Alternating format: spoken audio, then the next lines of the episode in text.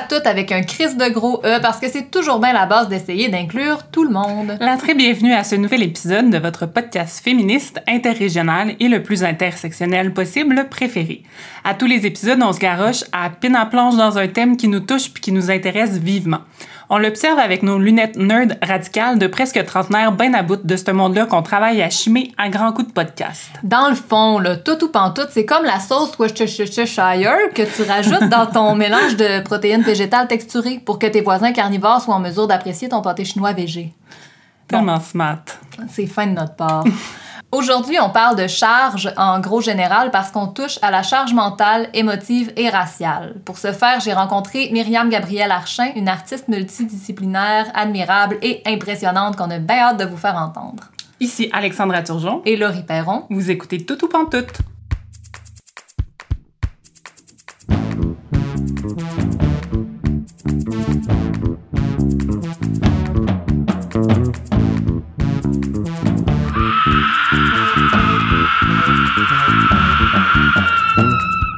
On a commencé à entendre parler plus de charge mentale il y a quelques années, quand euh, l'artiste Emma a fait paraître une BD qui s'appelle Fallait demander. Dans cette BD-là, Emma, elle illustre le concept de charge mentale, surtout dans des dynamiques de couple hétéro, où une des deux personnes dans le couple va avoir tendance à prendre une charge plus grande que l'autre euh, du fardeau des tâches ménagères, des tâches organisationnelles, puis des charges euh, liées aux enfants. Par exemple, faire à manger, mais aussi s'assurer que les enfants ont des vêtements propres, qui sont à l'heure à l'école ou à la garderie, etc. Euh, mais au-delà de faire concrètement ces tâches-là, ce qu'elle m'en montre, c'est que la charge mentale, c'est aussi euh, savoir tout ce qu'il y a à faire et quand il faut le faire. Donc, euh, le titre de la BD, fallait demander, illustre super bien ce concept-là parce que souvent, la personne qui prend pas la, la charge des tâches sera même pas consciente de l'ampleur de, de cette charge-là. Donc, la charge mentale, c'est pas seulement faire la majorité des tâches, mais c'est aussi être responsable que tout soit fait et que tout soit fait au bon moment.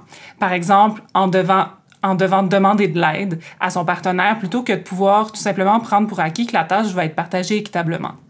Par exemple, euh, des fois, quand on parle de prendre la charge qui devrait revenir à l'autre partenaire, ça peut être l'exemple de penser à envoyer des fleurs à sa mère ou faire penser au partenaire d'envoyer des fleurs à sa mère alors que c'est la fête des mères ou, sa fête directement. Oui, dire t'as-tu appelé ta mère, c'est la fête des mères, etc. Ou, euh, moi j'ai un exemple vécu dans un souper de famille, par exemple, euh, à la fin du repas ou entre les services, euh, souvent par exemple, toutes les femmes ou toutes les personnes assignées femmes vont se lever pour aider, pour ramasser la vaisselle, mettre la vaisselle dans la vaisselle, etc., parce qu'elles savent euh, profondément au fond d'elle-même que sinon, euh, la mère de famille va se ramasser à faire la vaisselle jusqu'à minuit, alors que souvent, ben, euh, l'autre moitié va rester bien assis en train de siroter son vin. Donc, c'est juste de savoir l'ampleur de la tâche puis de s'arranger pour qu'elle soit faite. Puis souvent, il y a juste euh, une des deux personnes qui s'en rend compte, alors que l'autre euh, a l'impression que tout se fait tout seul, finalement. Exact. Puis il faut pas avoir si peur que ça de la prendre, la charge, parce que pour vrai, en la faisant, la vaisselle, on prend un verre de vin puis on sirote, nous autres aussi. Là. Fait comme, ça serait vraiment plus facile si on le faisait en gang, en tout cas. En tout cas. on va mettre le lien vers la BD d'Emma. Puis il y a aussi pas mal d'articles qui sont sortis sur ce sujet-là depuis, puis c'est vraiment tant mieux. Euh, donc, regardez dans les notes de l'épisode, on va essayer de vous laisser ce lien-là. On va pas essayer, on va le faire. On veut juste aussi euh, faire une petite note parce que c'est pas juste dans les couples hétéros, évidemment, que ça se mhm. passe. Euh, on l'a vécu dans nos colocations, mhm. des fois avec des personnes assignées hommes, des fois avec des personnes assignées femmes. Mais moi, je dois avouer que personnellement, c'était surtout avec des hommes cis qui apprenaient à l'âge de, disons, euh, entre 20 et 25 ans, à prendre en charge le ménage ou cette charge mentale-là, alors que moi, j'avais déjà ça d'acquis depuis que j'avais, je sais pas, 12 ans, 14, 10 mhm. ans peut-être même. Ouais. Mais euh, c'est ça. Fait que c'est pas juste une affaire de femmes, mais c'est un enjeu qui est genré, entre autres parce qu'on met souvent cette charge-là sur le dos des personnes assignées femmes, même au moment de l'éducation. Ouais. On se le fait, on se le fait apprendre à partir de plus jeune. Euh, ouais, Ces tâches-là, puis qu'il faut euh, y penser, sinon ça sera pas fait. Mm. C'est ça. De ce concept-là de charge mentale, il découle plein de genres de sous-concepts qui sont vraiment extraordinaires parce qu'ils mettent des mots sur des choses qu'on vit au quotidien mais qu'on n'avait pas encore nécessairement nommées avant 2007. Il y a entre autres la charge émotionnelle qui est le fait de s'assurer que tout le monde se sente bien tout le temps, donc pas juste que les choses soient faites au moment où ils doivent être faites, mais de le demander d'une façon qui va faire en sorte que tout le monde se sente bien. Il y a aussi une BD d'Emma là-dessus. On vous met ça dans les notes. Tout va être dans les notes. Puis si on pousse un peu euh, plus, il y a aussi la charge raciale dont notre invité va nous parler, qui est le fait de constamment planifier des solutions pour faire face aux préjugés ou à la discrimination raciale. Il s'agit en fait d'une pression psychologique qui est ressentie chez certaines personnes qui font partie des minorités dites visibles. Là, je cite Radio-Canada, vous avez peut-être entendu les guillemets. Ça va être aussi noté dans les notes. ouais, donc euh, c'est vraiment un concept mais ben, c'est ça qu'on trouve vraiment cool parce que parce que c'est des choses qu'on qu'on vit puis qui mettent une, une, pression sur les personnes qui le vivent. Puis euh, on va tout de suite euh, jumper dans l'entrevue que tu as faite avec notre invitée parce que euh, elle va vraiment pouvoir en parler de façon imagée, intéressante et vraiment pertinente. Est-ce que tu veux nous la présenter? je vous la présente, mais vraiment vite parce que je vais la représenter dans deux minutes en début d'entrevue. Donc, je vais m'arrêter bien vite, mais c'est Myriam Gabrielle Archin. Go!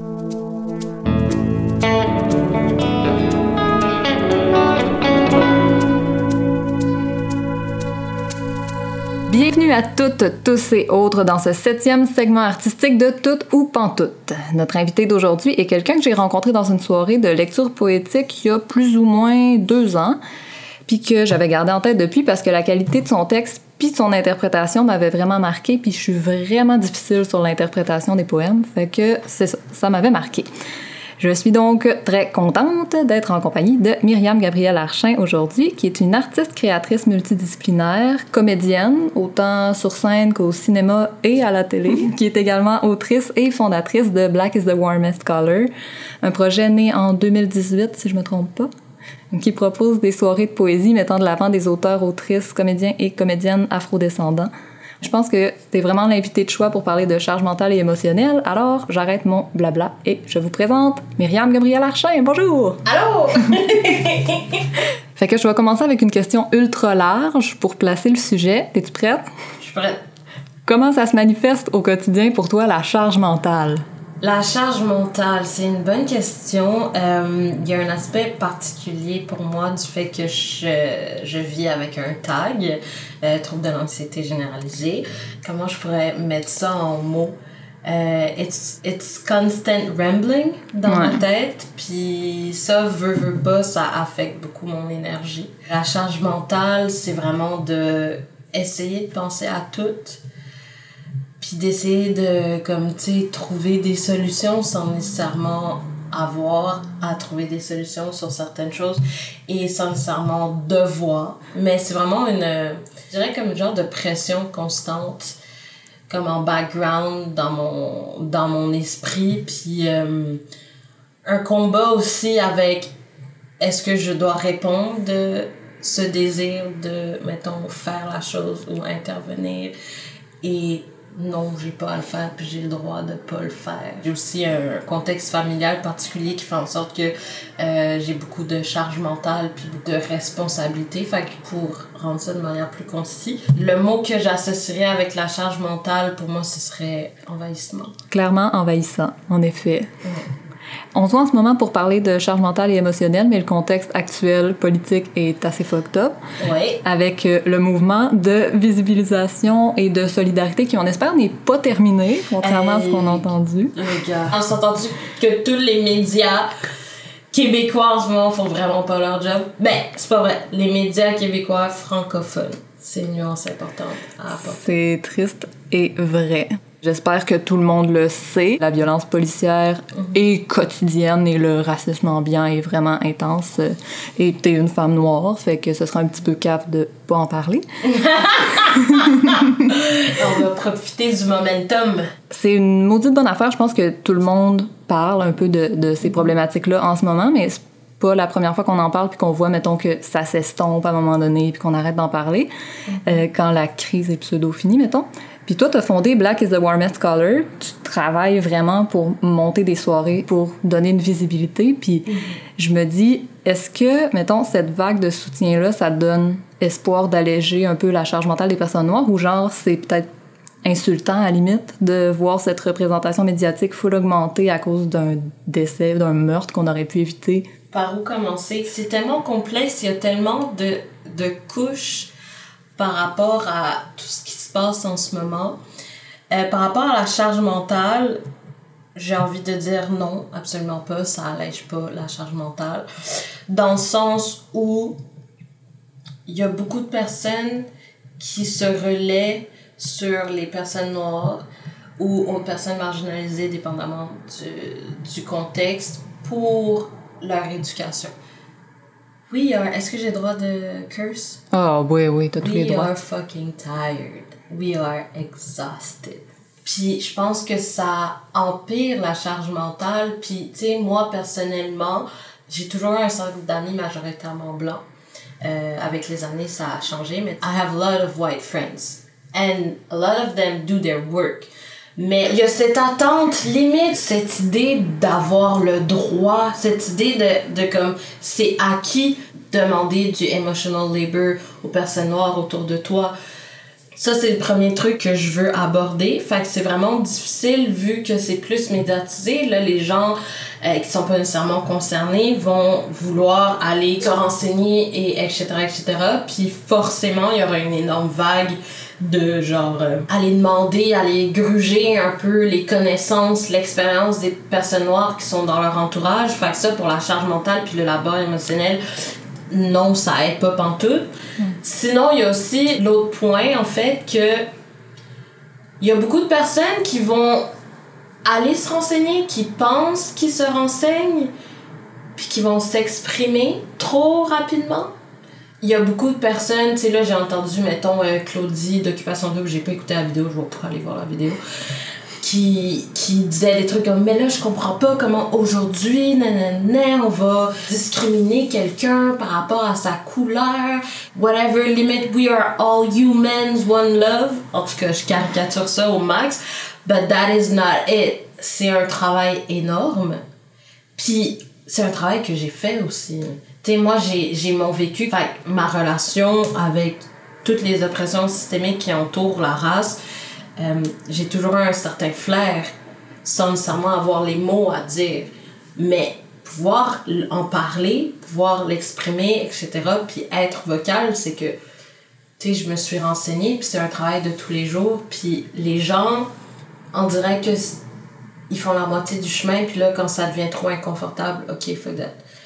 Puis je pense que c'est en raison pour laquelle le mouvement, en guillemets, s'essouffle. Parce que c'est pas constant. Puis il y a aussi au Québec l'incompréhension désespérante de ce qu'est le racisme systémique. Oui. Ça, pour vrai, je pense que je vais m'arrêter là parce que sinon je pourrais y aller longtemps. Comme que j'expliquais, il y a vraiment plusieurs aspects différents qui viennent alimenter la chose, que ce soit genre un gros mouvement maintenant dans les médias, like being black and black things is popular. Black, black Lives Matter is popular right now. Puis il y a un problème avec ça aussi du fait que c'est un. On peut comparer, comparer ça à un hit. C'est un hit, mais après ça s'essouffle. Puis quand il y a un hit, tout le monde s'intéresse, tout le monde veut s'exprimer, mais c'est pas tout le monde qui fait de la bonne manière. C'est pas tout le monde qui fait quand il devrait ou devrait pas. And y'all just need to shut the fuck up and listen. And sit with the discomfort. Si, mettons, il y a des gens qui écoutent ça puis qui se posent des questions puis qui se disent Mais qu'est-ce que je pourrais faire Assis-toi, tout seul avec toi pour commencer. Toi étant personne blanche et assis-toi dans ton inconfort. Questionne ton inconfort. Prends ton inconfort, là, c'est comme un petit point, là. Puis après, tu vas, genre, sortir plein de lignes, puis là, tu vas faire un, un schéma. Je le mets vraiment de manière visuelle. Then you start with that. Then you go with the people close to you. Après ça, ça dépend de chaque personne. Mais ça, c'est. Honnêtement, c'est le minimum qui pourrait être fait. Genre, vraiment se renseigner, puis aller à être activement antiraciste parce que ne pas être raciste c'est pas la même chose qu'être antiraciste ça commence par toi. Ça commence par ton inconfort et surtout de pousser au-delà de cet inconfort là parce que c'est extrêmement inconfortable fait que les gens ils vont aller dirait à une petite limite de leur inconfort puis une fois que ça devient trop ok non c'est bon Ouais, puis il revient, là, cet inconfort-là aussi. Tu sais, je veux dire, tu te questionnes, tu penses que, OK, là, t'as compris, t'as réglé la question, mais tu l'as pas réglé la question. Là, c'est bien trop large pour être réglé en y pensant deux jours, là, ou deux semaines, ou deux ans même, Mhm. tu sais. Mhm. Euh, ouais, t'as raison. n'importe quand tu penses que t'as compris t'as pas compris deuxième conseil C'est bon. Je le note et nous le relaierons.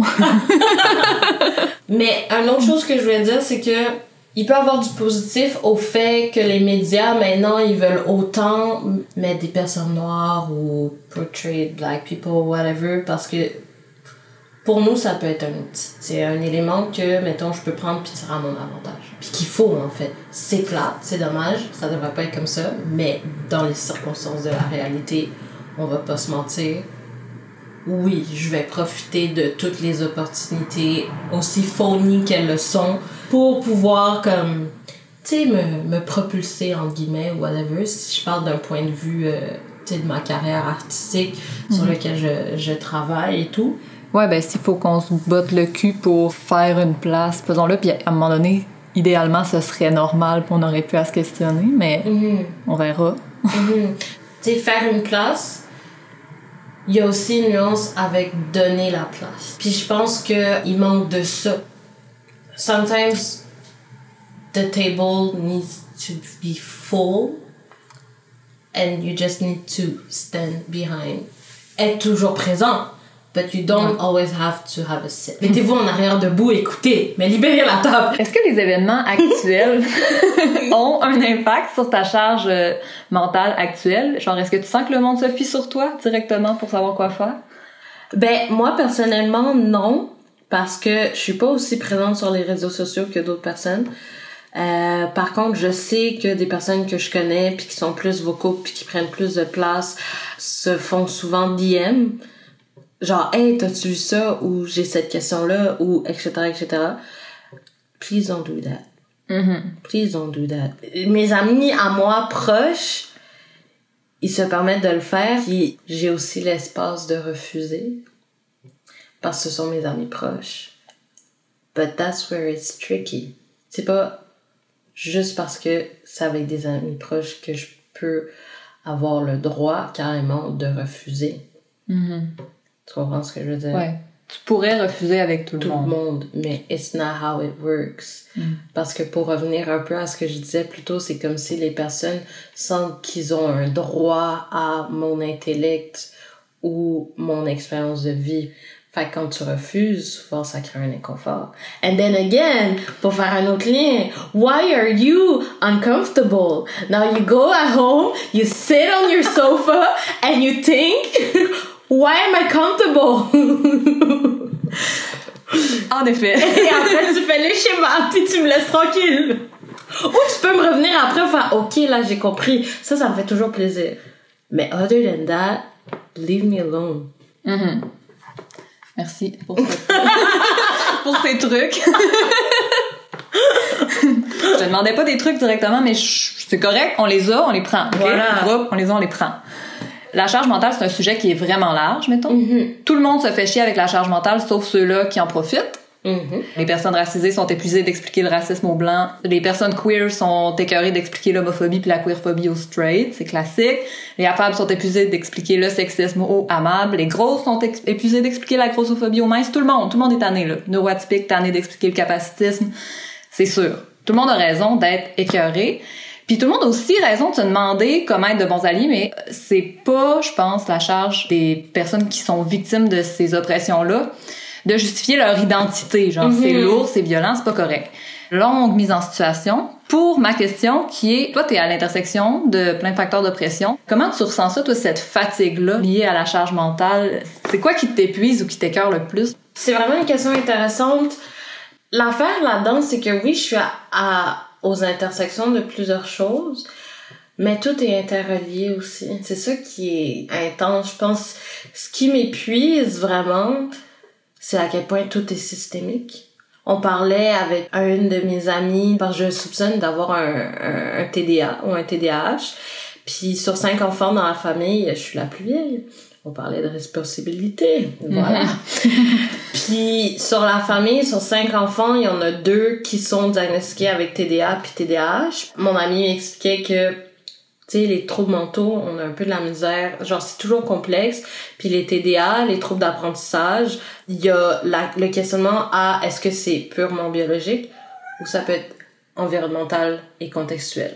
Que quand tu penses au fait que c'est environnemental et contextuel, si je pense à comment j'ai grandi puis le household dans lequel j'ai grandi, it makes sense. Ça, ça m'a hit. tout est systémique. Puis l'affaire qui est vraiment épuisant, du fait que, tu sais, I'm disabled, j'ai une maladie mentale, j'ai sûrement d'autres maladies physiques que je suis en train d'investiguer. I'm a black queer woman.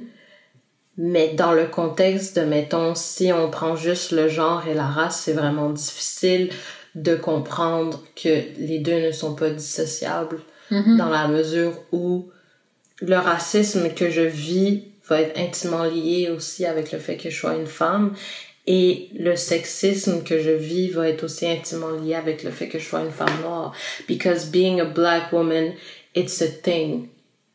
T'as une vision, en fait, de ce qu'on appelle la misogynie noire. C'est ce que je vais vivre plus que de la misogynie en tant que telle. C'est vraiment spécifique à l'image qu'on projette et le regard qu'on pose sur la femme noire et sur le corps noir. Like, I cannot choose between. Les deux sont, se vivent de la même manière. Je dis n'importe quoi de la même manière. Non, ça se vit pas partout de la même manière. Mais les deux sont intimement liés. Est-ce que tu arrives à te détacher de ces charges-là des fois? Ou comment tu fais? Ça se fait-tu? Je pense pas que ça se fait honnêtement à 100%. Il y a aussi le fait, comme j'ai mentionné, que je fais de l'anxiété. Fait que ça, c'est constant, c'est tout le temps là. Fait que je pense que si, mettons, ça se faisait se détacher de, des charges mentales, je pense qu'avec l'anxiété, ça se fait, ça se ferait pas. Je fais beaucoup d'avoidance. Ces temps-ci, genre, je, je m'informe de rien.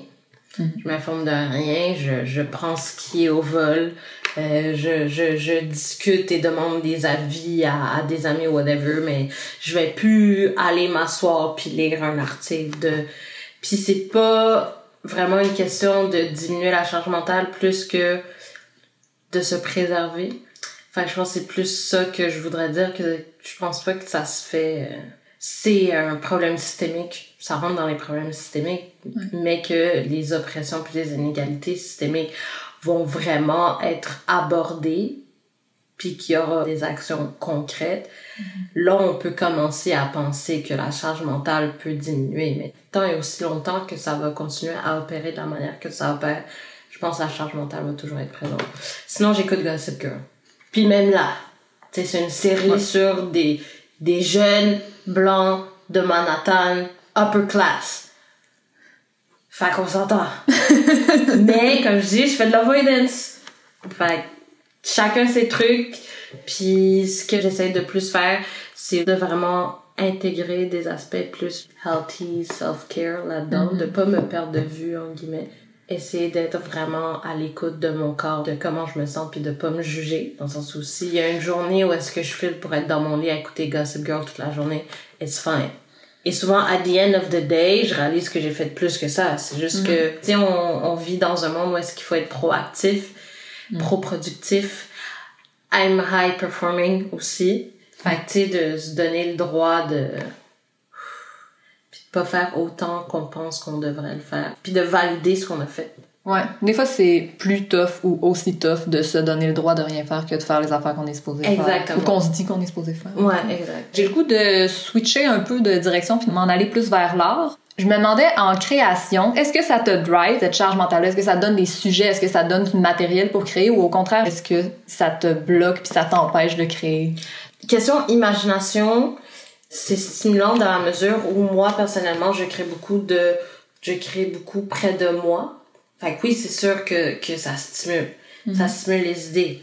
Mais là, de concrétiser les idées, ça, c'est une autre histoire. Parce que d'un côté, oui, ça me stimule mentalement, mais pour, mettons, passer à l'action, I'm exhausted. Juste, par exemple, lire, j'ai vraiment de la misère à lire. Déjà, de base, j'ai de la misère avec ma concentration. TDAH? Hmm, peut-être.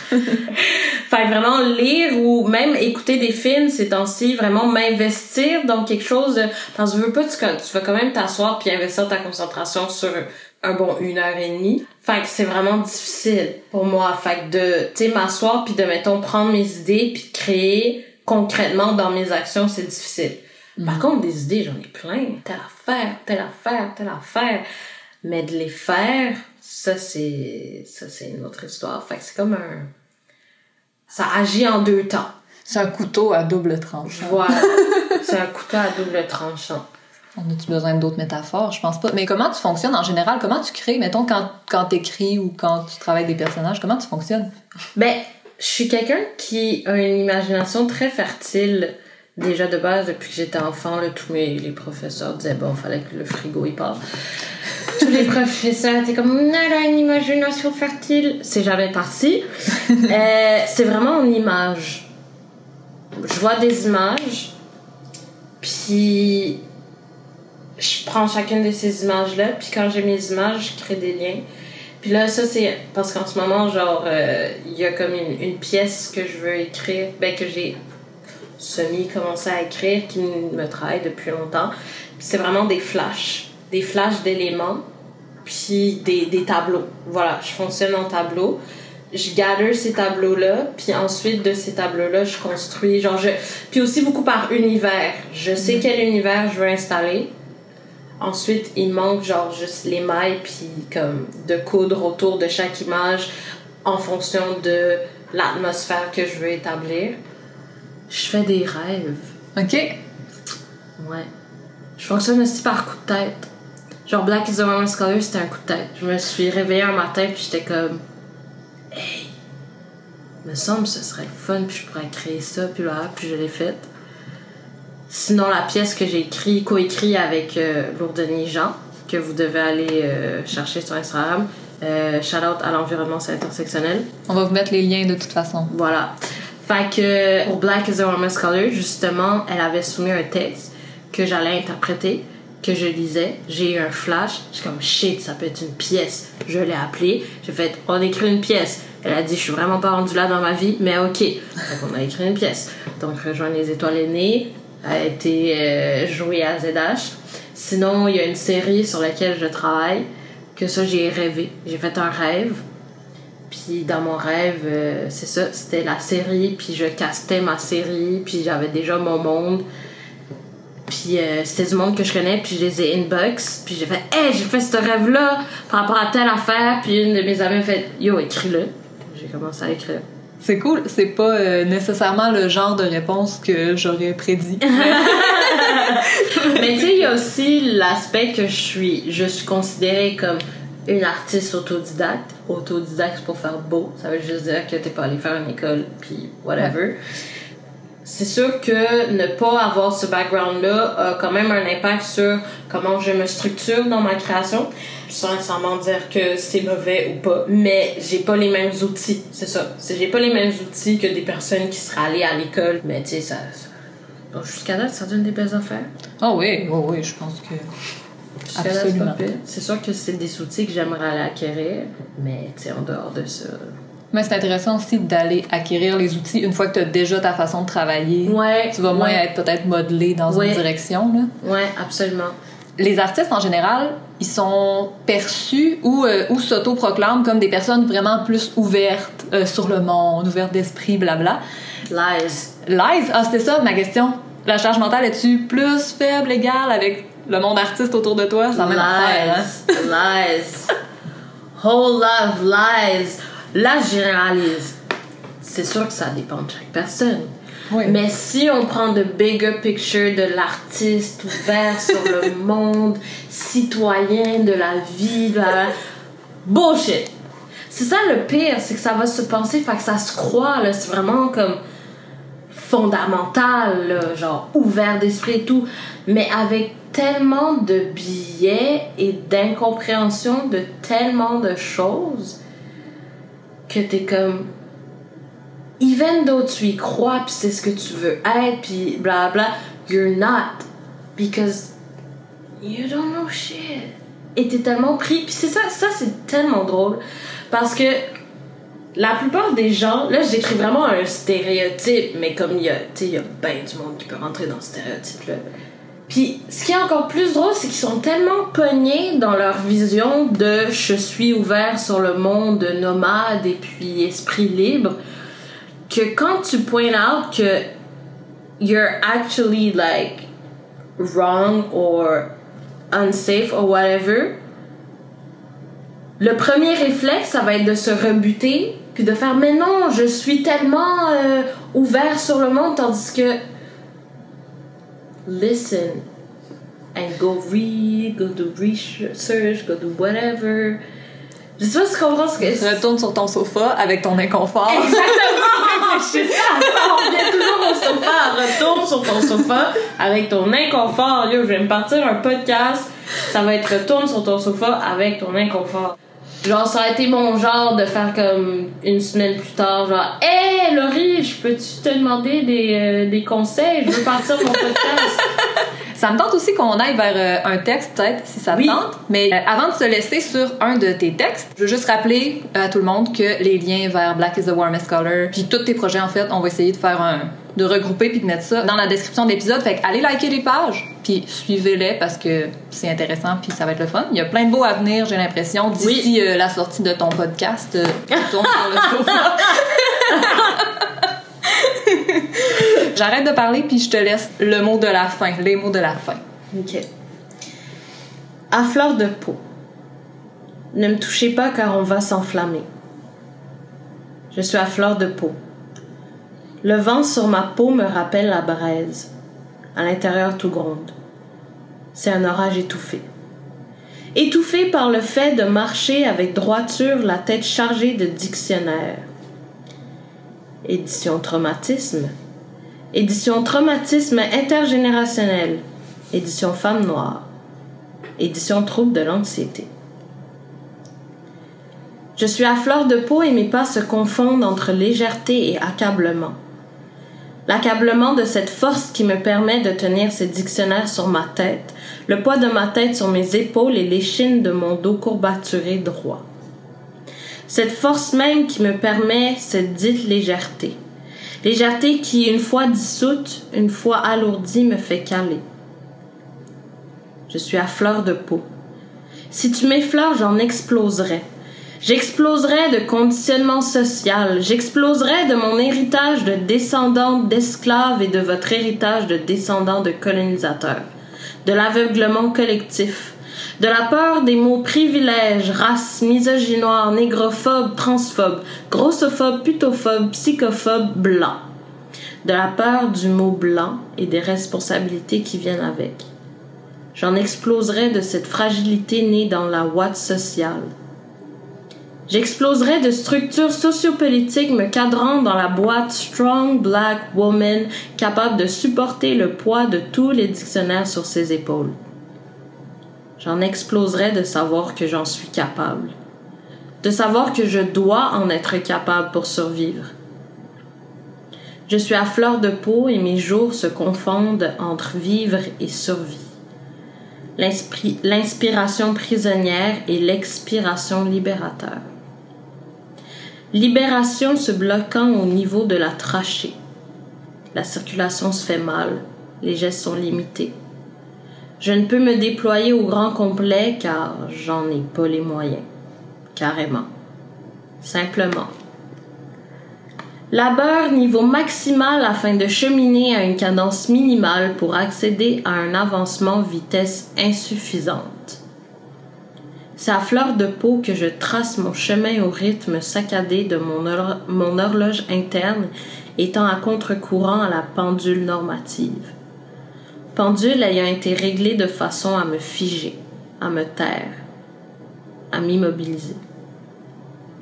J'avance. En équilibre sur la ligne du présent, j'avance. Je me heurte, je m'enflamme, je renais de mes cendres. Je suis à fleur de peau. Tu m'effleurais que j'en exploserais avec la certitude de renaître encore plus grandiose.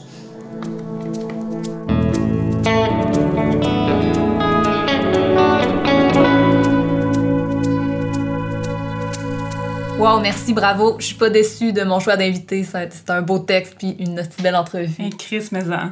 Merci Myriam Gabriel. Merci. Euh, dans l'entrevue, Myriam Gabriel, elle parle de misogynoir, puis je réalise qu'on n'a pas défini le concept avant, puis que peut-être certaines ou certains d'entre vous savent pas c'est quoi. Donc euh, voilà, mon petit topo misogynoir. Euh, c'est un concept qui a été inventé par Moya Bailey, qui était une assistante enseignante de la Northeastern University, en fait qui l'est en ce moment, qui était étudiante dans ce temps-là, euh, qu'elle a inventé quelque part entre 2008 et 2010. dans ce concept-là, la perception qu'on a des femmes noires est divisée comme en quatre catégories, soit angry, sassy, strong ou overly sexualized black women. Fait que c'est ça, tu peux être soit frustré, euh, genre euh, sassy, j'ai de la misère à le traduire, mais. Coquine, genre. Ouais, c'est ça. Ou Mm. comme vraiment forte ou hyper sexualisée. C'est ça les quatre options. Ça, ça donne un cadre très strict pour être. Mm. Euh, la misogynie noire, ça remonte, selon Bailey, à l'époque pas si lointaine de l'esclavage, où euh, la promiscuité puis l'over-sexualisation étaient vraiment faussement associées aux femmes noires puis aux jeunes filles noires qui étaient perçues comme plus matures et avancées sexuellement. Euh, écoutez les guillemets, là, jaillit ce mot-là, que les femmes blanches. Puis ces idées servaient notamment à justifier leur viol, aussi dégueulasse que ce soit. Euh, la misogynie noire, ça attribue aussi aux femmes noires une force de caractère exagérée qui laisse vraiment aucune place à la vulnérabilité. Fait que D'ailleurs, c'est même en faisant des recherches dans le champ de la médecine que Bailey a eu la puce à l'oreille là-dessus. Parce que les médecins notaient des blagues envers les femmes noires précisément dans leur rapport. Puis ils considéraient qu'elles avaient une plus grande tolérance à la douleur basée sur le stéréotype. Hmm. Fait que, en gros, la misogynie noire, c'est le nom de l'oppression que vivent les personnes à l'intersection du sexisme et du racisme anti-noir, puis ça a l'air vraiment désagréable à vivre. Fin de mon topo. Merci, ouais, c'est ça. Elle en parle un peu dans l'entrevue, puis c'est utile de savoir plus exactement de quoi elle parle. Ouais. Qu'est-ce que t'en as pensé de l'entrevue, toi, Alex? Oh my god, j'ai capoté sur Myriam Gabriel Archet. J'ai- Je l'avais euh, déjà entendu dans une. euh, Ben, en fait, au- dans le Cabaret des sorcières, le, le balado de, de Judith Lucie, puis j'avais vraiment flashé sur elle aussi dans ce balado-là. Fait que je suis vraiment contente qu'on l'ait euh, au podcast. Mais, mais euh, ouais, je trouve ça vraiment intéressant comment elle parle de la charge mentale aussi. Euh, puis je trouve ça, premièrement, première réaction, c'est euh, capoté de faire reposer la charge euh, sur des personnes marginalisées, de savoir comment les aider à être moins marginalisées, c'est tellement profondément fucked up. Surtout quand on sait que, tu sais, de manière systémique, euh, tous les privilèges qu'on a en tant que personne euh, blanche privilégiée ont été acquis grâce au labeur de ces personnes marginalisées-là. C'est vraiment comme... Puis, en, fait que là, on est privilégié grâce à ces personnes-là. Fait que là, il faudrait leur demander comment faire pour arrêter d'être dans cette posture-là. Mais en tout cas, c'est vraiment... C'est fucké, puis il faut faire attention parce que je pense que, tu sais, c'est dit de même comme c'est évident que c'est fucké, mais comme faut, je pense qu'on déconstruise beaucoup euh, de, de, de comportements auxquels on réfléchit pas. Puis, euh, puis dans notre... euh, en tout cas, je vais parler pour moi, mais dans notre désarroi en tant que personne blanche en ce moment, de voir l'immensité de, de ce qu'on a à faire, ben c'est à nous de, faire la recherche, de savoir comment être meilleur. C'est pas à personne déjà en position marginalisée de nous aider là-dedans. Ouais. Puis c'est normal qu'on soit inconfortable parce que c'est profondément inconfortable, mais c'est pas la faute des personnes marginalisées, c'est pas la faute des personnes noires, c'est pas la faute des autochtones qu'on soit mal à l'aise, c'est c'est la faute de nous autres qui reproduisent ça, puis des personnes qui sont venues avant nous qui, qui ont qui ont foutu le bordel autant qu'on continue à le maintenir. Fait que c'est notre job de gérer notre inconfort, c'est pas leur job, c'est simple de même. Ouais, c'est ça. Puis elle, elle parle beaucoup d'inconfort dans, dans l'entrevue, puis j'ai trouvé ça vraiment intéressant parce que euh, j'ai l'impression que c'est vraiment la, la clé de tellement d'affaires. Tu sais, la clé de. euh, en tant que personne qui peut avoir fait du tort, de ne pas vouloir, par exemple, euh, tu euh, prendre la responsabilité de ça, puis faire des actions. Tu sais, tu peux pas commencer à faire des actions pour réparer, mettons, des, des histoires que tu peux avoir faites si t'es pas prête à, vivre l'inconfort d'accepter que tu as fait ça, tu sais. Puis, c'est ça. J'ai l'impression que c'est vraiment une, clé dans, améliorer la situation dans laquelle on est d'inégalité puis de, de racisme, entre autres, mais d'inégalité en général. Puis ça m'a fait beaucoup penser à, notre épisode de- sur l'anxiété quand j'ai parlé avec Céline Eke parce qu'elle parlait aussi d'inconfort, puis de...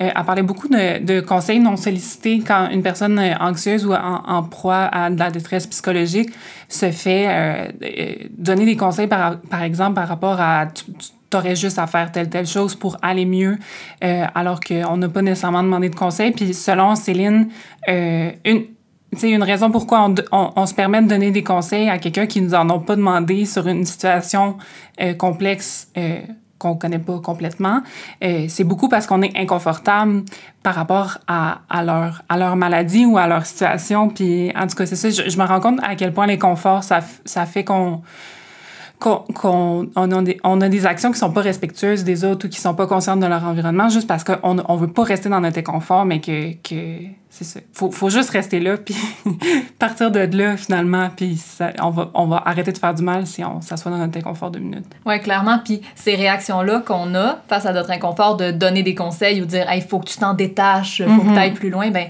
ça, ça, on dirait que ça nous met dans une genre de position comme si euh, on était supérieur ou qu'on Mhm. se croyait supérieur à cette, Mhm. cette pauvre personne-là. Mais comme Chris, c'est ça, faut juste accepter l'inconfort puis travailler Mhm. dessus.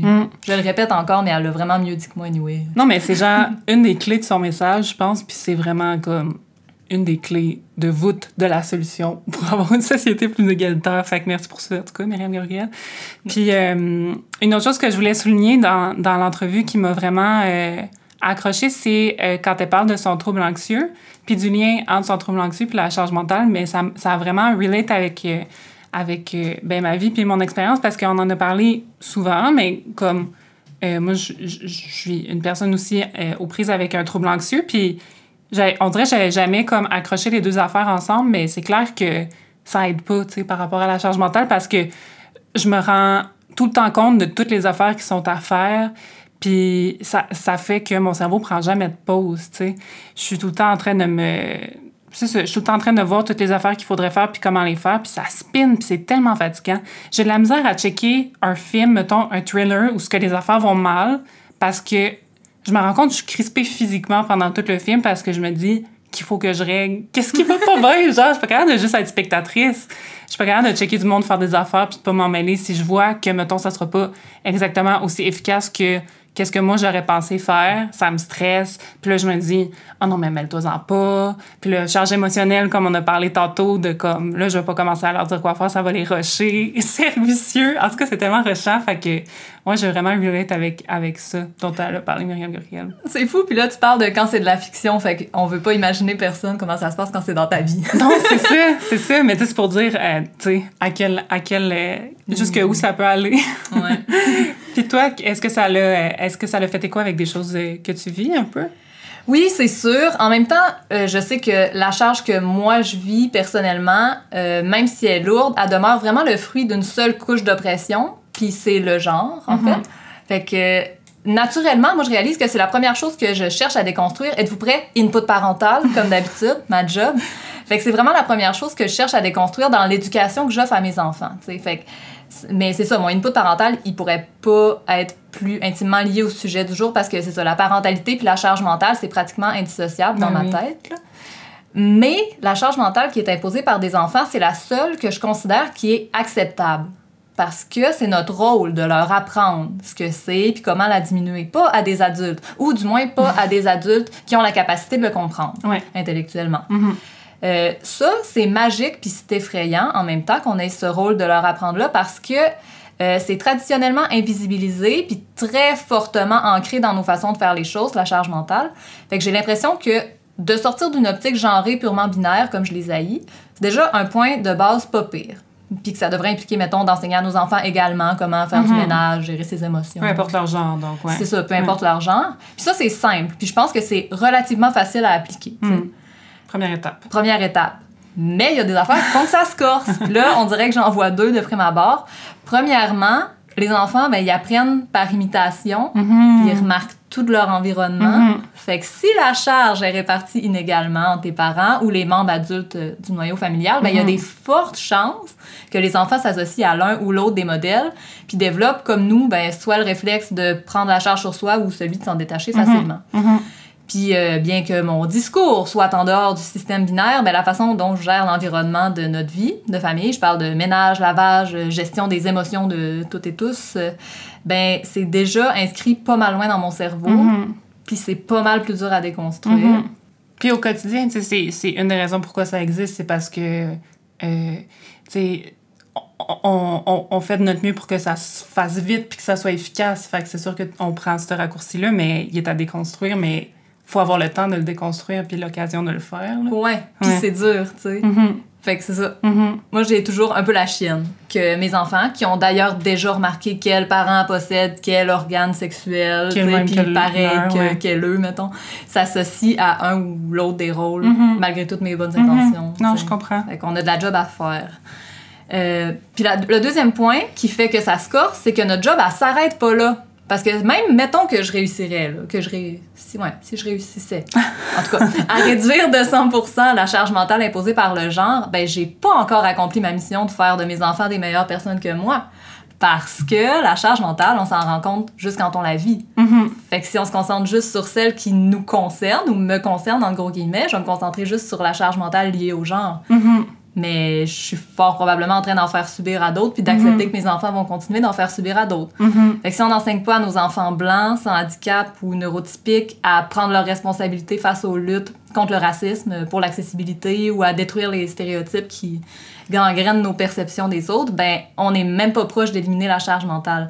Fait qu'il y a vraiment de la job à faire. Je suis Mhm. là à preacher, mais comme mon preach, c'est juste comme faut se questionner. Ouais. Faut regarder ce qu'on fait. Non, non, puis t'es consciente. Ouais, on est consciente que, que c'est pas facile, mais il faut avoir ça en tête quand on élève des enfants, effectivement. C'est tough, mais il faut le faire. On Mm. sait qu'elle tombera pas à zéro, mais c'est une job de tous les instants. Là. Il faut diminuer ça parce que c'est vraiment lourd à porter. Tu sais, moi, j'ai de la misère à, à tolérer la charge mentale au quotidien, Mhm. puis elle est vraiment moins élevée sur moi que sur bien d'autres mondes. Ouais, ouais. J'ai euh, le goût de finir sur un autre concept. On a parlé de concepts qui découlaient de la charge mentale en début d'épisode, dont la charge raciale puis la charge émotionnelle.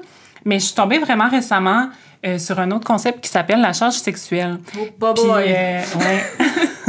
je voulais en parler parce que ben, ça a mis, encore une fois, des mots sur des choses que je vis. Puis je trouve ça vraiment intéressant. Je fais un peu tout le temps ça, mais je trouve ça vraiment intéressant de, de amener des concepts nouveaux comme ça parce que moi, ça participe vraiment à légitimer euh, le fait que je suis pas euh, toute seule à vivre quelque chose puis que je suis pas en train de l'inventer. Puis c'est un peu euh, ce que je veux faire encore aujourd'hui en parlant de charge sexuelle. En fait, il y a un livre qui vient de sortir que j'ai pas encore lu, mais qui est dans mon, mon panier d'achat, qui s'appelle La charge sexuelle, pourquoi la sexualité est l'autre charge mentale des femmes, qui est euh, écrit par Clémentine Gallo, euh, qui euh, tient aussi le podcast Quad Meuf, que je vous recommande, qui est un podcast féministe français vraiment le fun. Euh, Clémentine Gallo, donc, et Caroline Michel, qui viennent juste d'écrire ce, ce livre-là qui s'appelle, qui est sur la charge sexuelle. Puis, juste pour vous donner quelques exemples qui vont certainement vous sonner des cloches, euh, on parle de tout ce dont à- on, tout ce à quoi on doit penser pour que la vie sexuelle d'un couple ou en- entre, entre des personnes, pour que ça semble couler tout seul, puis ça semble se faire sans effort. Euh, donc, euh, tout ce qui est, par exemple, euh, la contraception, dont on a parlé dans l'épisode précédent, qui est souvent la charge mentale des personnes assignées femmes ou des personnes, en fait, qui ont la, qui ont la, hum, l'opportunité ou, le, qui, qui peuvent tomber enceintes, finalement. La protection des ITSS, qui est souvent la charge mentale de ces mêmes personnes-là qui peuvent tomber enceintes par association. Ça, ça va avec la charge monétaire, la charge physique, euh, de, de, de, ne, de ne pas oublier aussi euh, ces médicaments-là, mais tous les effets secondaires qui peuvent venir dessus, euh, qui peuvent venir avec. Souvent, ça, on se retrouve à être les personnes qui vont payer pour ça, qui doivent aller chez le médecin, essayer une, essayer une méthode, en essayer une autre. Puis, on va pas nécessairement en parler ou la personne qui a pas besoin de, de prendre de contraception sera certainement pas... capable de voir l'étendue de la charge que ça peut amener à la personne qui doit, qui doit la prendre. Euh, aussi, s'assurer euh, d'être présentable et, et désirable, entre gros guillemets. Donc, tout ce qui est épilation, euh, musculation du plancher pelvien, Ah. rester mince et musclé, euh, acheter de la fucking lingerie de dentelle, euh, des chirurgies esthétiques aussi, entre autres, entre autres pour les femmes qui ont accouché, mais les, les, les exercices de plancher pelvien aussi. Mais oui, c'est pour que, tu sais, c'est un cercle, puis c'est flou, mais oui, c'est pour que la personne en, tant que telle se sente mieux, mais c'est aussi pour garder, entre guillemets, le, désir vivant, puis garder un corps euh, intouché un peu. Ouais, puis moi, j'ai eu la, chance d'accoucher, euh, mon premier accouchement, euh, ben, mes deux accouchements avec des sages-femmes, puis la première était particulièrement extraordinaire. Allô, Laurie, on t'aime à l'infini. Puis je me souviens de, au moment où ben, j'a- j'avais des déchirures et il a fallu justement des petits points de suture pour réparer ça. Puis elle m'a dit, bon, ben, il pourrait y en avoir un autre pour que ce soit, ton corps soit plus comme avant, mais ce serait purement esthétique. Puis là, Mhm. j'ai eu le choix de dire, Mhm. ah non, c'est bon, merci, Mhm. je m'en fous. Mais c'est pas tout le monde qui l'a. Mhm. Oui, parce qu'elle, elle te l'a proposé. Ouais. Mhm. Euh, l'autre, euh, pendant... Donc, donc, toutes ces tâches-là font partie de la charge sexuelle. Euh, l'autre, pendant la charge sexuelle, c'est aussi le fait de mettre le plaisir de l'autre avant le sien. En tout cas, j'ai l'impression que j'ai pas encore lu le livre, là, mais moi, ça, ça appelle beaucoup au fait que, tu sais, on a l'impression qu'il faut absolument garder vivante euh, la, la flamme puis le désir de l'autre pour s'assurer qu'il nous garde qui nous garde finalement ou qui, qui, qui continue de nous aimer. Donc, euh, tu sais, ça peut être euh, euh, pour plusieurs femmes euh, simuler du plaisir ou simuler un orgasme alors qu'elles n'ont pas particulièrement de plaisir ou, pas du tout. Euh, S'assurer en faisant, par exemple, la recherche ou en regardant euh, d'autres d'autres pratiques sexuelles qui nous tentent pas nécessairement nous-mêmes, mais qu'on sait que l'autre personne euh, a peut-être envie d'essayer, puis qui peuvent peut-être participer au fait que cette personne-là va pas se tanner plus vite de nous, puis qu'on va pouvoir euh, garder une espèce de, de, de, de désir dans le couple qui va durer plus longtemps. Donc, c'est vraiment... Évidemment, toutes ces choses-là peuvent être faites euh, en- ensemble, puis d'une façon consentante et, et collaboratrice, mais quand... euh, je pense que, que les autrices parlent du fait que quand c'est une personne qui garde cette charge-là à elle-même, puis que l'autre personne n'est pas euh, consciente de cette charge-là ou la partage pas, c'est là que ça commence à être un problème. Mhm. J'ai vraiment hâte de voir puis de lire qu'est-ce qui va se dire dans ce livre-là, mais je réalise aussi que la charge sexuelle, en dehors d'un- d'un contexte binaire, pour Mhm. des personnes qui sont trans Mhm. ou euh, dont les organes génitaux correspondent pas à ce qu'on appelle la norme, ça doit être vraiment intense aussi parce que justement, tu sais, comment rentrer dans ces, ces stéréotypes-là de, de, de tension sexuelle puis de Mhm. désir, alors, ou comment expliquer qu'est-ce qui pourrait te faire Mhm. du bien quand ça sort de tous ces standards-là? Toute la réflexion qui va derrière, derrière toute la réflexion, la recherche, Ouais. euh, toutes les actions qu'il faut faire pour Ouais. euh, que ça soit moins compliqué pour l'autre personne et non pour Ouais. que ça soit plus agréable pour soi-même. C'est ça. Je pense que ça va valoir la peine d'inviter quelqu'un pour parler de Ouais, ça. non, c'est vrai, ça, ça ouvre un pan, mais autrement complexe. Mais peut-être qu'ils vont en parler dans le livre. On attend. On attend. On a hâte de le lire. Donc voilà, j'espère que, que d'entendre parler de charge sexuelle, ça a fait les mêmes espèces de clochettes dans votre cerveau que, que moi. En fait, j'espère que non. J'espère que c'est pas du tout ça, l'expérience que vous vivez. Mais si, si c'est le cas, j'espère que ça va vous aider à mettre des mots sur quelque chose que vous vivez. Ah, je veux juste dire une dernière affaire avant de finir. Je veux faire un petit shout-out à toutes, genre, mes matantes euh, ou, ou les, les, les personnes qui sont venues avant nous puis qui se sont tapées toute la charge mentale puis que ça peut peut-être un peu gosser que nous autres, on se batte pour l'éliminer, mais comme on je l'aurais fait pour vous autres aussi, on le ferait. Tu sais, comme j'aurais vraiment été contente que vous ayez pas à vous taper toute cette charge-là. Puis euh, bravo pour euh, autant d'accomplissements puis avoir réussi à être des personnes magnifiques en faisant toutes ces charges-là, mais on espère vraiment pas avoir à les faire comme vous, puis pouvoir être aussi belle et exceptionnelle. On aurait aimé ça que vous passiez moins d'heures à faire la vaisselle. Vraiment. puis on espère même qu'il reste euh, assez de temps devant vous pour euh, Oui. que vous en fassiez moins, Oui. que nos frères en fassent avec vous. Bref. Puis vous, la charge mentale, est-ce que ça fait partie de votre vie? Est-ce que vous la ressentez? Puis si vous la ressentez, vous la ressentez davantage dans quelle sphère de votre vie? On a le goût de vous entendre puis de vous lire. Fait que gênez-vous surtout pas pour nous écrire sur nos médias sociaux. On s'appelle Tout ou Pantoute, puis on est sur Instagram puis sur Facebook. Puis si vous avez aimé notre épisode puis vous l'avez trouvé intéressant, mais recommandez-le à vos amis sur les médias sociaux. Taguez Tout ou Pantoute, laissez des avis et des étoiles sur votre application d'écoute préférée. Ça fait vraiment une grosse différence pour nous. Aussi, on vous invite à nous écrire si vous pensez qu'on peut s'améliorer d'une quelconque manière. C'est quoi nos angles morts, qui on oublie, qu'est-ce qu'on oublie? N'hésitez pas à nous aider à être meilleurs si ça vous tente? C'est pas votre charge mentale, mais ça nous fait toujours plaisir. On est plein de bonne volonté, puis on sait qu'on n'est pas parfaite. Et finalement, si vous avez une passion, un talent, une expertise, puis que vous aimeriez partager ça avec le monde entier, mais que vous êtes un peu gêné pour Star Academy, écrivez-nous. On veut vous connaître. On est toujours à la recherche de nouveaux sujets et de personnes de tous horizons pour en parler avec nous en ondes. On veut sortir de nos cercles. Je me demande ça va prendre combien de temps que, ça, que Star Academy existe plus pour que tu arrêtes de faire référence à Star Academy? Je sais pas. C'est ce qui conclut cet épisode de Tout ou Pantoute. Merci à toutes avec un gros E d'avoir joué avec nous. Merci à Myriam Gabriel Archin pour ton temps, ton travail et toute ta personne lumineuse. Merci à Laurie Perron et au studio La Marcelle pour la musique. Merci à Audrey Lapierrière pour notre visuel. Merci à Marie-Ève Boisvert pour le montage. Puis merci à vous autres d'avoir joué avec nous. Merci à toi, Alex, aussi. Bye. Bye.